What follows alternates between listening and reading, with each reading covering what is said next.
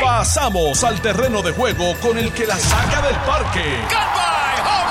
Le estás dando play al podcast de Noti 1630. Pelota dura con Ferdinand Pérez.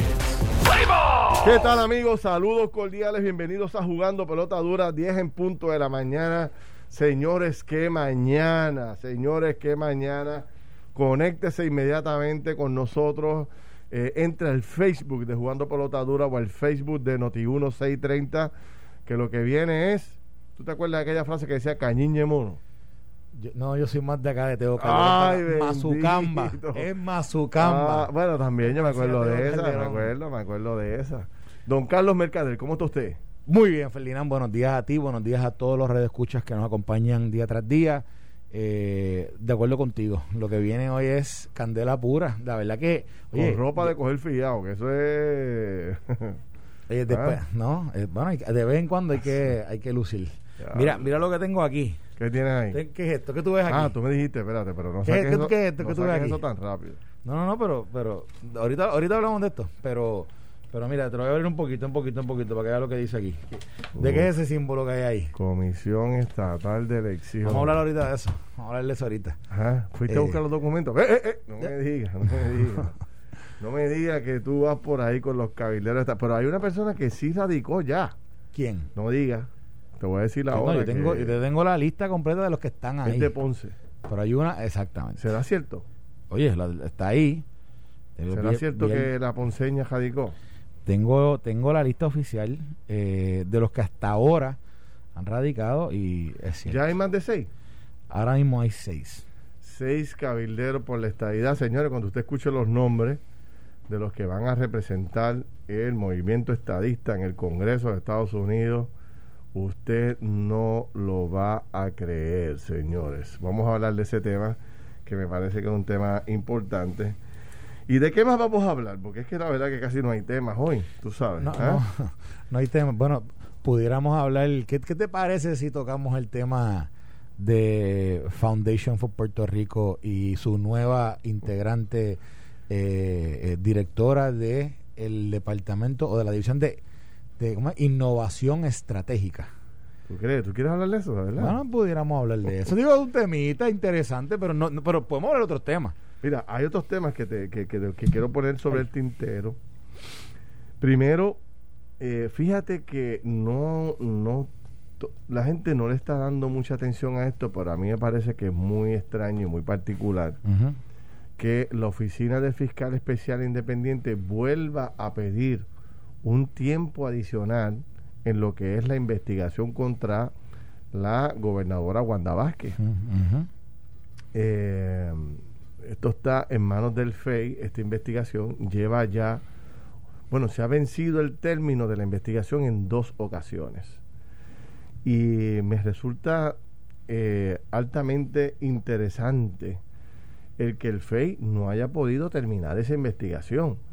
Cuando tú, no, cuando tú sigues pidiendo tiempo extra, es porque, vamos a hablar de eso eh, con tu experiencia y con la experiencia que hemos vivido con el FEI. ¿Qué es lo que pasa? Que no logran terminar esta investigación contra la ex gobernadora de Puerto Rico, doña Wanda Vázquez, que ayer escribió por Twitter, by the way, eh, hablando de eh, las muertes de María. Oye, y que, y que relacionado a Wanda Vázquez, hay un hay una noticia que rompió ayer con, con lo de la fiscal Ibi, eh, Sí. que eso, Ayer eso- despidieron eh, fulminantemente a la subsecretaria del Departamento de Justicia. La removieron del cargo, la enviaron a su cargo de fiscal. Pero ayer se formó un corre-corre por la tarde por un tweet que envió el buen amigo Eliezer de los muchachos de Lo Sé Todo. Envió un Twitter donde planteaba que habían removido a la subsecretaria del Departamento de Justicia porque andaba de visita por el Capitolio, siéndole desleal a su jefe. Dice que hablando mal del jefe y pidiendo que lo colgaran y que la consideraran a ella como secretaria de justicia. Y dio nombre, dio el nombre del representante, eh, de uno de los representantes que supuestamente visitó, que es el representante Gabriel Rodríguez Aguilo. Gabriel, a quien le hago una invitación, le iba a escribir ahora, pero se me hizo tarde la mañana, para que mm, reaccionara a este tema, aunque ya él lo hizo en su cuenta de Twitter negándolo. Pero da la casualidad que ayer mismo en la tarde el secretario de Justicia envía una nota muy corta diciendo que eh, estaba mm, eh, saliendo de la subsecretaria un asunto de confianza. O sea, ya no hay confianza en, en lo que hasta ayer era la subsecretaria de Justicia, que viene de dirigir la División de Integridad Pública cuando Wanda Vázquez era gobernadora. Esta es una enemiga de Wanda Vázquez abiertamente. este, y que se le premió como subsecretaria y ahora han tenido que removerla. Ahí hay un saco de información detrás que está saliendo poco a poco, este don Carlos Mercader. Bueno, hay una nota bien interesante. Cuando te estoy diciendo un saco, es un saco de información. Hay una nota súper interesante sobre ese tema en Noticel, eh, que después la pudiéramos, este, la pudiéramos analizar, porque da detalles de, de un, de un melé, es como un melé que hay ahí en, el, en ese departamento. ¿Qué es eso, un melee? Un melee, un, digamos, como una como una pelea, una una, o sea, todos contra todos. Este, ah, un Royal Rumble. Un Royal Rumble, exacto, en, en, en, en, buen francés, un Royal Rumble.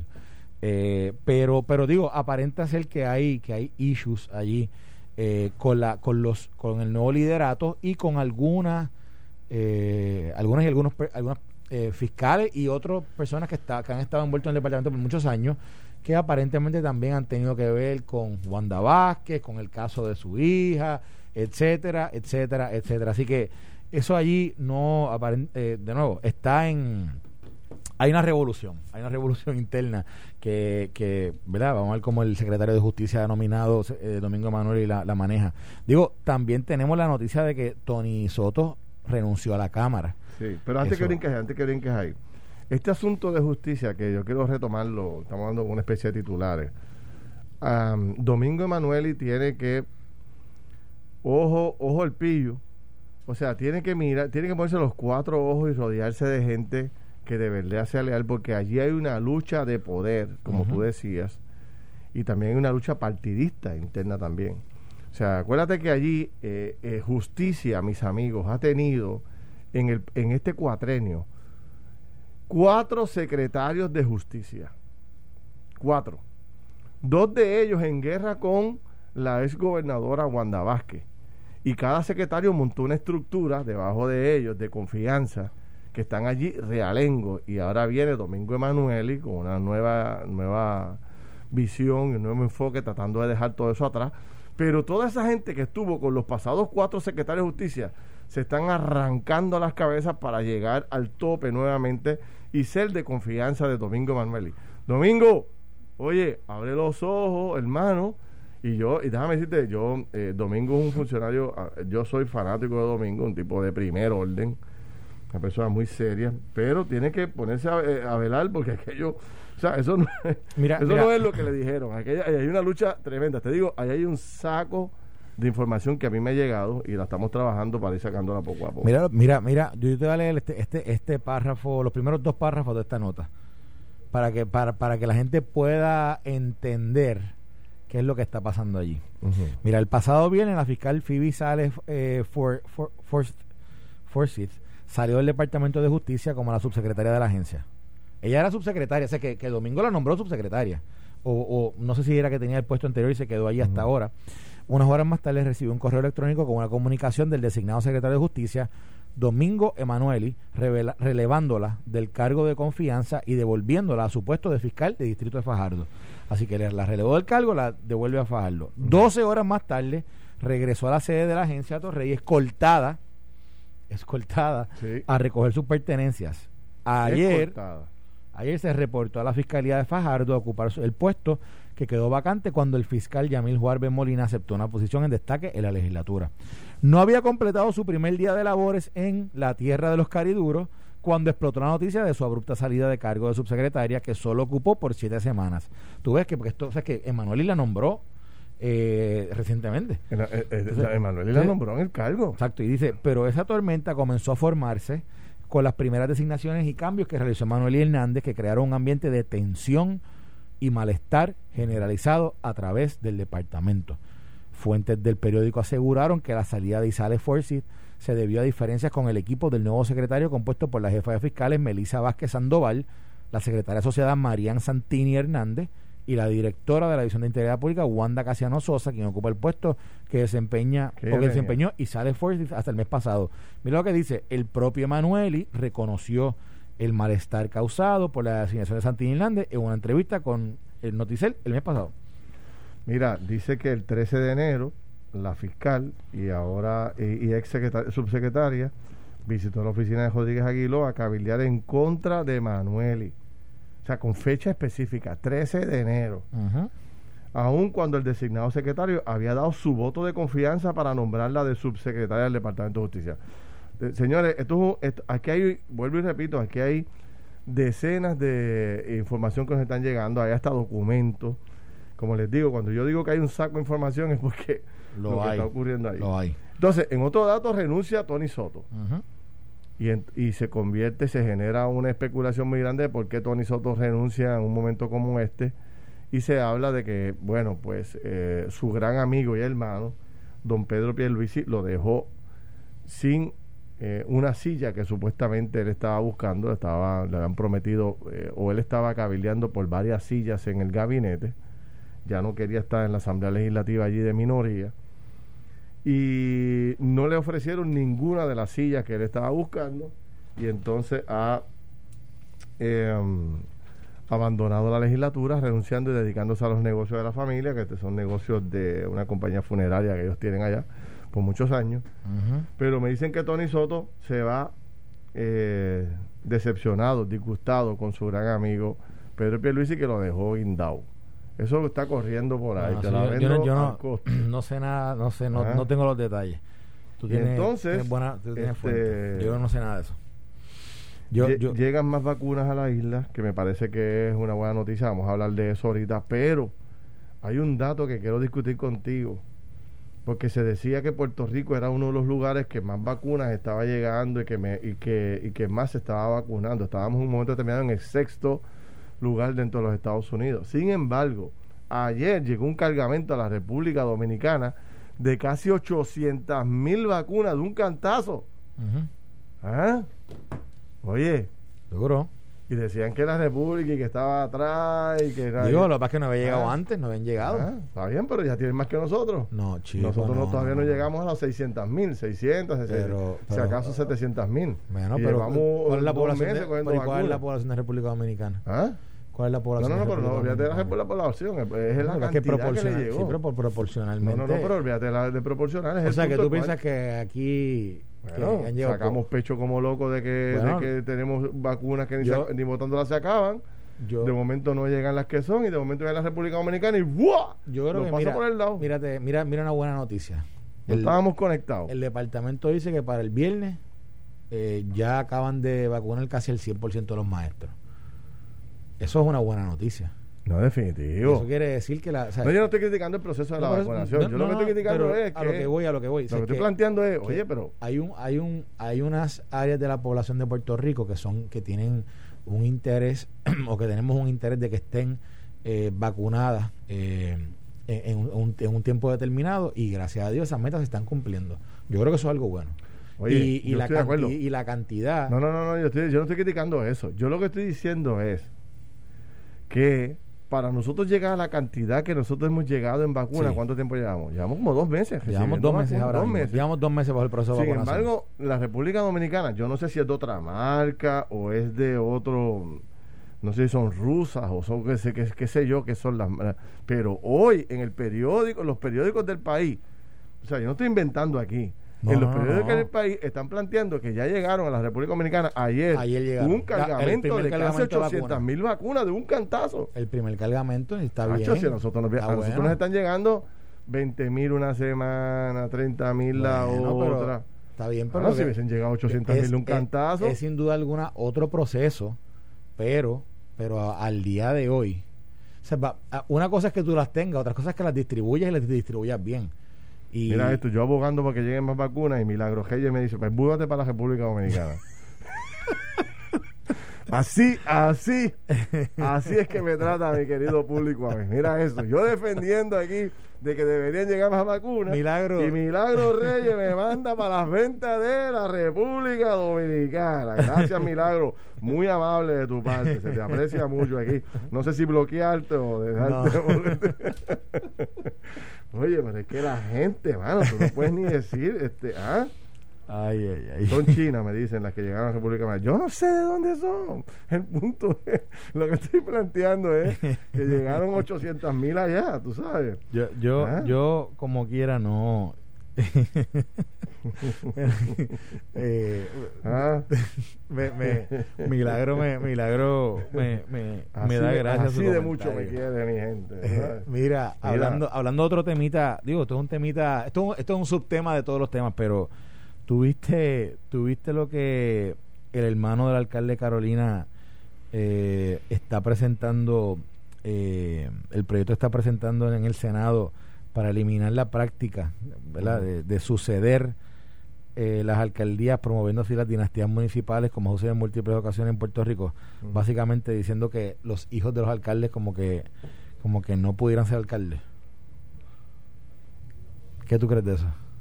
Pero eliminando esta práctica de que los alcaldes, pero ¿cómo tú eliminas eso? Eso no es, eso no es anticonstitucional. O sea, aquí puede coger que le dé la gana a este país, ¿no? Digo, es verdad que a todo el mundo le molesta que los hijos pues hereden los tronos, ¿verdad? Pero lo que pasa es que es lo que está diciendo Digo, será que tiene que no, no, lo que, de la única forma de es, el proceso de selección. que tienen que pasar por un proceso de primaria que ah, aparentemente la ley antes lo tenía y lo se había eliminado. Entonces que antes que verdad que como la ley la ley la ley sí, municipal cuando fallece un alcalde o renuncia pues se hace un proceso interno donde el alcalde con la asamblea municipal selecciona el sustituto. Eso tiene que ser. Entonces, no, pues ahora no gallito, ahora tienes que ir a, primaria. A primaria. A primaria, Yo estoy a favor de eso. Yo también. Claro. ¿Te a favor de eso? Sí, sí, sí, te va, si vas a alcalde, oye, que te, tienes que fajarte buscando los votos. La pregunta es, eso, eso, eso, tiene algo que ver con algún tipo de... Ay, tú lo dudas. Ni lo he dicho ya. ¿Qué, edad, tiene el hijo del alcalde de Carolina? No sé. No sé. Yo tampoco, yo no, lo conozco. No sé, no sé.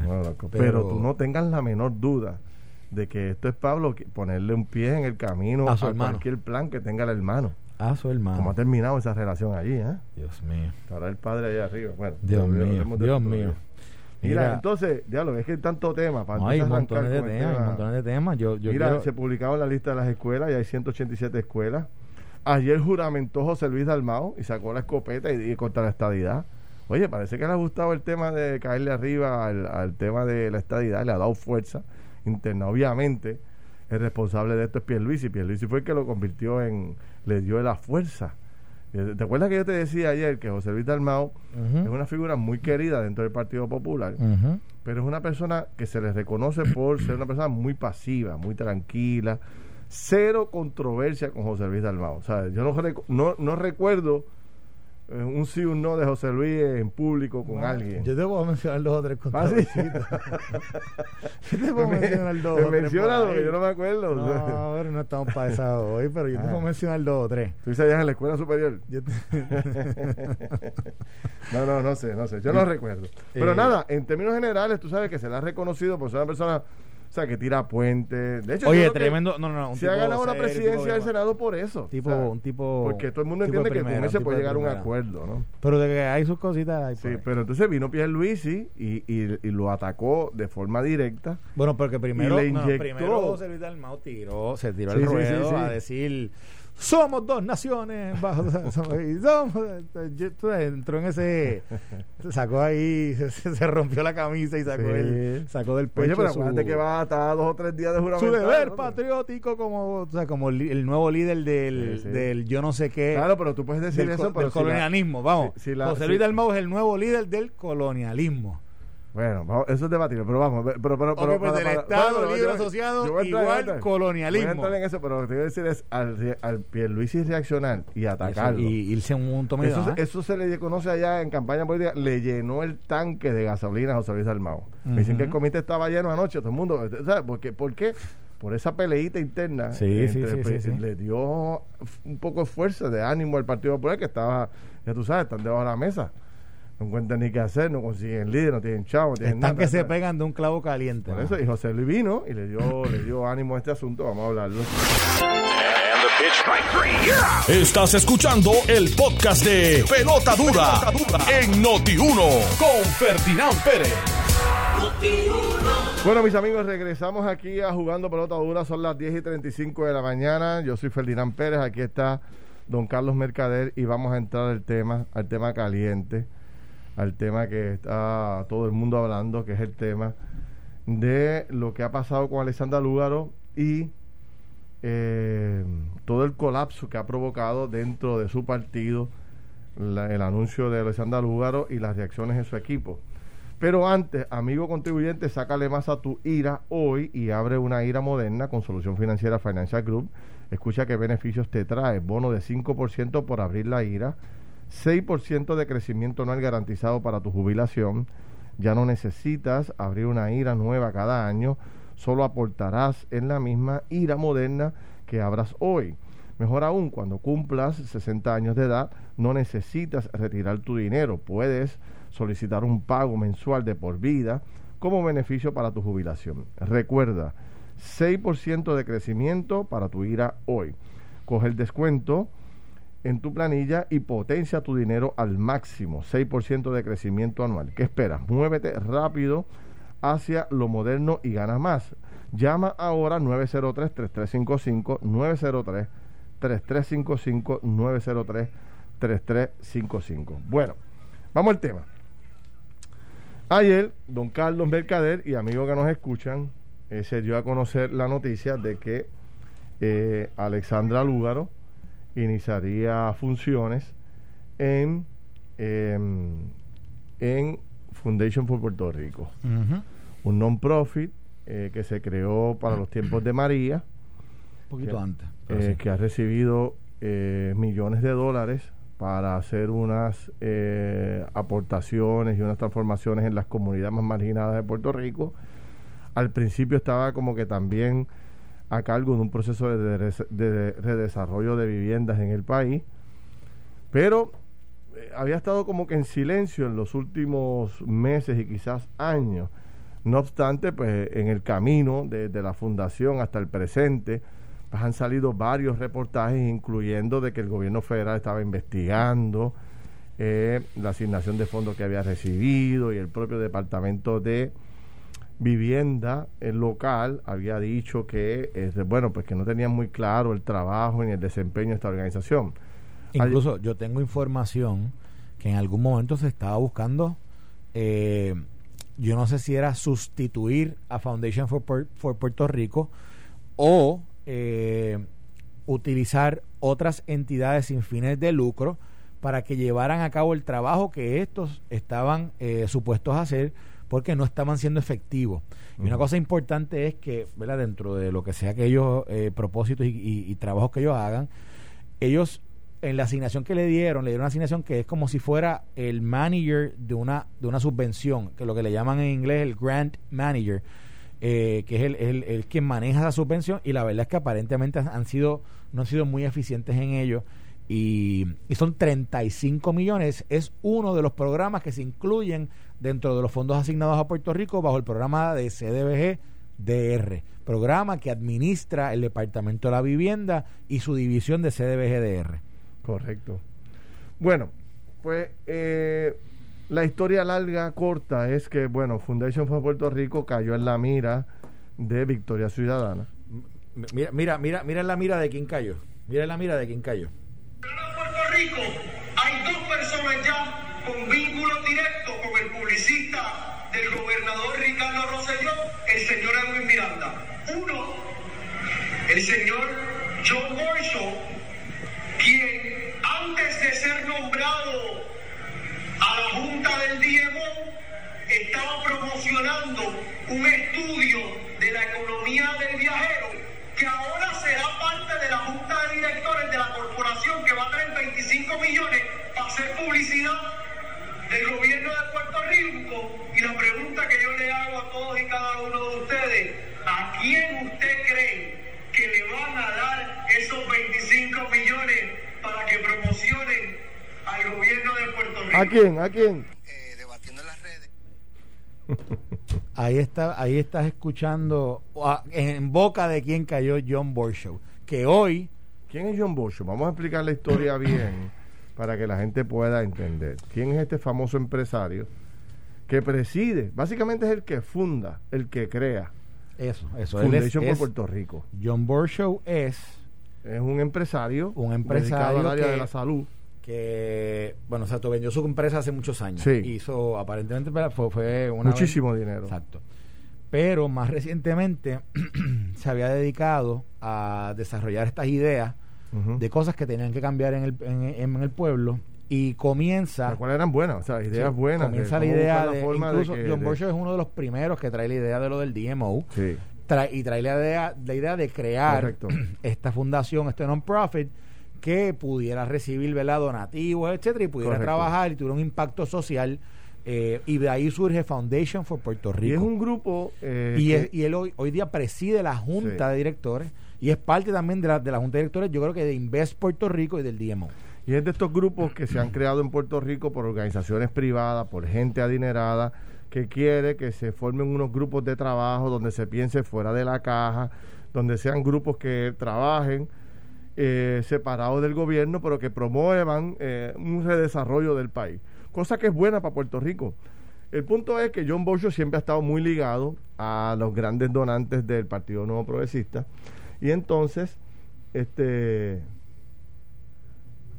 y entonces eh, eh, se ha planteado de que eh, estos grupos, eh, de lo que son Victoria Ciudadana y otros grupos en particular, habían este, castigado a John Borshow y lo habían atacado con toda la fuerza de su ser por desarrollar estos grupos de trabajo porque ellos decían que indirectamente lo que hacían era beneficiar a los candidatos a la gobernación del PNP y al gobierno Bueno, del ahí, PNP. ahí en esa en ese video que pusimos, un video en el hemiciclo, donde él criticaba que aparentemente tenía algún tipo de relación con Edwin Miranda o algo así, y que, y que como era él quien estaba propiciando la, promo- la, la promoción de Puerto Rico a través del DMO, pues John Borshow tenía algún algo, ¿verdad?, Sí. que ver con, con la posible asignación de fondos para Edwin Miranda que promocionara eso. Bueno, cuento largo corto. Pero, pero lo, yo creo que lo, lo importante aquí es.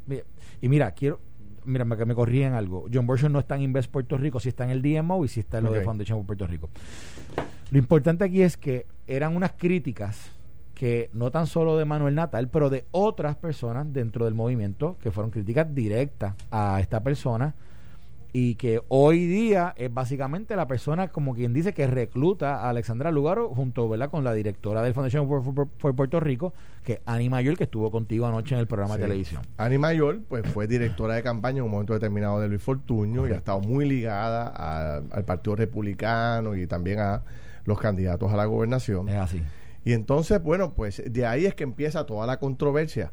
¿Cómo es que eh, Alexandra Lúgaro, presidenta de un movimiento que tanto atacó a Foundation for Puerto Rico y a otros grupos y a otras personas muy que, que trabajan en esas líneas, cómo es que Alexandra Lúgaro termina en una posición de este nivel eh, bajo la supervisión precisamente de John Borshow y de, y de Annie Mayor, que son dos figuras este, o, totalmente opuesta a lo que ella ha representado y a lo que ella ha criticado históricamente. Esto ha provocado un, como una especie de desmoronamiento dentro de la estructura del, del movimiento Victoria Ciudadana.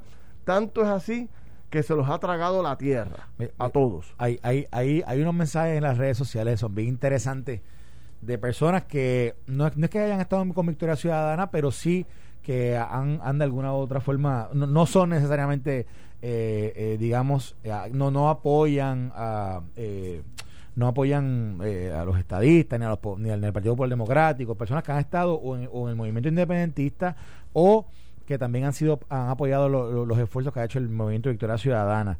Aparte de eso, también aquí hay un mensaje de, de el ex candidato a la gobernación independiente, Eliezer Molina, que es ¿Qué dice. Eliezer Molina hoy? Vamos a ver. Mira, él cita a Manuel Natal, hace, a- a- escribe el handle de Manuel Natal y dice, el pueblo está esperando tu respuesta. ¿Es John Borshow un corrupto? O seis cifras son suficientes para cambiar de opinión. Uh, fuerte, pero fu- no, no, lee eso de nuevo, espérate, espérate. Mira, Eliezer Molina, Eliezer Molina le escribe a Manuel a Natal. Lo pueden buscar en Twitter. En Twitter escribe, él escribe un mensaje. eh, él se llama eh, en Twitter es arroba Eliezer Molina PR. Y ahí dice Manuel Natal, el pueblo está esperando tu respuesta. ¿Es John Borshow un corrupto? ¿O seis cifras Anda son suficientes para cambiar de opinión? seis cifras cambiaron la opinión de Manuel Natal. Eso es lo que Eliezer está intimando allí. Entonces, interesante también, yo no sé si tú, tú alguna vez has visto Manuel Natal ha hablado, no ha dicho nada. escribió algo, yo él contestó ayer algo del, del PPD, no. Sí. no Nosotros no llevamos una búsqueda desde ayer y desde y todo el día de hoy a el liderato electo por el pueblo de Puerto Rico a la Asamblea Legislativa de Victoria Ciudadana. Y ya hemos llamado a varios de ellos y por alguna razón todos están con la agenda full. Ninguno puede en estos momentos tienen demasiado mucho trabajo y no pueden reaccionar a esta importante noticia. Mariano Gales dijo, en honor a la verdad, que es la única que ha salido públicamente, que Lúgaro solamente le informó que iba a trabajar en un non-profit, pero nunca dijo que era Foundation for Puerto, Rico. Y al ella enterarse que era esta organización, ella tiene sus reservas sobre esa Y organización. que ella no trabajaría para Y que Foundation ella no Puerto Rico, eso dijo ella. Yo no tengo problema con el lugar donde trabaje Lúgaro. Y me parece muy buena que esté trabajando allí. Yo no tengo ningún inconveniente ni se lo voy a criticar. Aquí lo que yo estoy criticando es el doble discurso, la doble vara, el doble mensaje. Es un problema de consistencia. Por eso, un problema de consistencia. Y en la política, pues el problema que tiene la gente es que, que- no mide sus palabras y al final del camino terminan con el eslogan de Noti1, las noticias cambian. Dicen una cosa hoy y cuando al final del camino se encuentran con otras realidades, tienen que corregir o callan. Y en este caso, Victoria Ciudadana, que es el organismo que más ha atacado, y fíjate este detalle que te voy a traer, este es el organismo que más ha atacado los centros de poder en Puerto Rico. Ellos son enemigos de la banca, del empresarismo, de todo aquel que genere eh, ingresos en Puerto Rico de forma significativa. Ellos tienen como una guerra contra este grupo de, de empresarios y de puertorriqueños que a lo largo de los años y de su trabajo y de su esfuerzo hicieron grandes riquezas. Entonces ahora el mensaje, la pregunta que se hace todo el mundo, ¿cómo es que Alessandra Lúgaro ahora va a venir a ser empleada de esos mismos que ella criticó? Correcto. Correcto. Ahí es que queda todo el mundo anonadado y dice, pero ¿cómo es esto? Y debe haber una enorme decepción por todas esas miles de personas y sobre todo estos miles de jóvenes que creyeron en este mensaje de acabar, ¿verdad? De entrar en otro tipo de, de Puerto Rico, que es lo que planteaban ellos. Y que estas organizaciones lo que hacían era servirse, utilizar el dinero para meterlo en las campañas políticas. ¿Y cómo es que ahora vas a llegar? Se han desarrollado otros planteamientos durante la mañana, que es que si esta organización recibe fondos públicos, que yo creo que no, no sé, no Bueno, tengo. tres- recibe sí, una, tiene una subvención de 37 millones de dólares de CDBGDR, son fondos públicos. Ah, pero, pero eso no es fondos, porque ellos estaban ayer destacando que ellos lo que reciben son fondos de donativos privados. Mira, déjame, sí, pero déjame decir algo, déjame decir algo. porque Ahí, ahí Alexandra Lúgaro y o, y o la persona que esté hablando de esta forma desconoce eh, un tanto el proceso de lo que es una, una organización sin fines de lucro y particularmente bajo, bajo la sección 501C3 del Código de Rentas Internas de los Estados Unidos. Una 501C3 recibe fondos privados, fondos públicos, no importa, tiene que hacer una, una, una, es como decir, un documento contributivo que se llama la 990. Y las 990 de una 501C3 son públicas. ¿Y qué significa esto? Que si uno busca ahora mismo la 990 de Foundation for Puerto Rico debería ser debería estar pública y allí debería indicar los salarios de las personas que trabajan para su fundación. No importa si son fondos públicos o privados. Eso no importa. La 990 y, le- y el, y el- y el- el Código Contributivo establece que una 501C3 tiene que hacer esta información pública. Sí. ¿Ok? No, eh, eso de que si son fondos privados o públicos No importa, no importa. Para efectos de, de, de las obligaciones contributivas, cuando reportan en la 990, la, la organización tiene que reportar los salarios que paga a sus oficiales y, y ese reporte es público. Bueno, pues eh, el punto es, y lo que lleva al, al clímax de todo esto es el discurso que da Manuel Natal en el hemiciclo de la Cámara, barriendo el piso con John Borshow, que es el presidente y fundador de Fundación de Puerto Rico, que ahora es el jefe de Alexander Lugaro. Y todo el mundo dice, ¿cómo? Y esa es la gran contradicción, ¿sabes? Y ahí ellos, bueno, pues tendrán que explicarlo. Yo vuelvo y repito, no tengo ningún problema con que trabaje allí. A mí no me interesa saber cuánto se gana, con toda honestidad. Es un asunto totalmente privado. Este, yo creo que Alessandra Lugar es una profesional que puede aportar muchísimo. O sea, yo no tengo ningún problema con eso. El punto es, volvemos, es el doble mensaje, es esa crítica generalizada que ellos hicieron contra todo aquel que representaba algo distinto a lo que ellos creían, que todo el que pensaba distinto era un corrupto, que todo el que pensaba distinto estaba mal, porque eh, aquí se, se desarrolló un mensaje, una especie de tipo catecismo por parte de Victoria Ciudadana, que si tú predicabas algo distinto o representabas algo distinto a lo que ellos planteaban, tú estabas atrás, eres un corrupto, eres un quedado, no sirve, no, no formas parte de la nueva generación, del nuevo pensamiento. Entonces ven acá. Ahora estás haciendo exactamente lo mismo que criticaste en el proceso. Ahí es No, que y que está. ahora, oye, y que yo quiero ver cómo filosóficamente, en, en su ideología, en su práctica, de, de lo que ellos básicamente eh, evangelizaban a través de su movimiento, cómo concuerda, por ejemplo, con una persona como Annie Mayor, republicana que trabajó en la Casa Blanca de Bush, que fue directora de campaña de Luis Fortuño. Yo quiero ver a Alexandra Lugaro ahí, quiero ver cómo es que ella, o sea, quiero ver cómo es que empata la filosofía que Alexandra Lugaro esbozó por años con la filosofía republicana de Annie Mayor. Quiero verlo.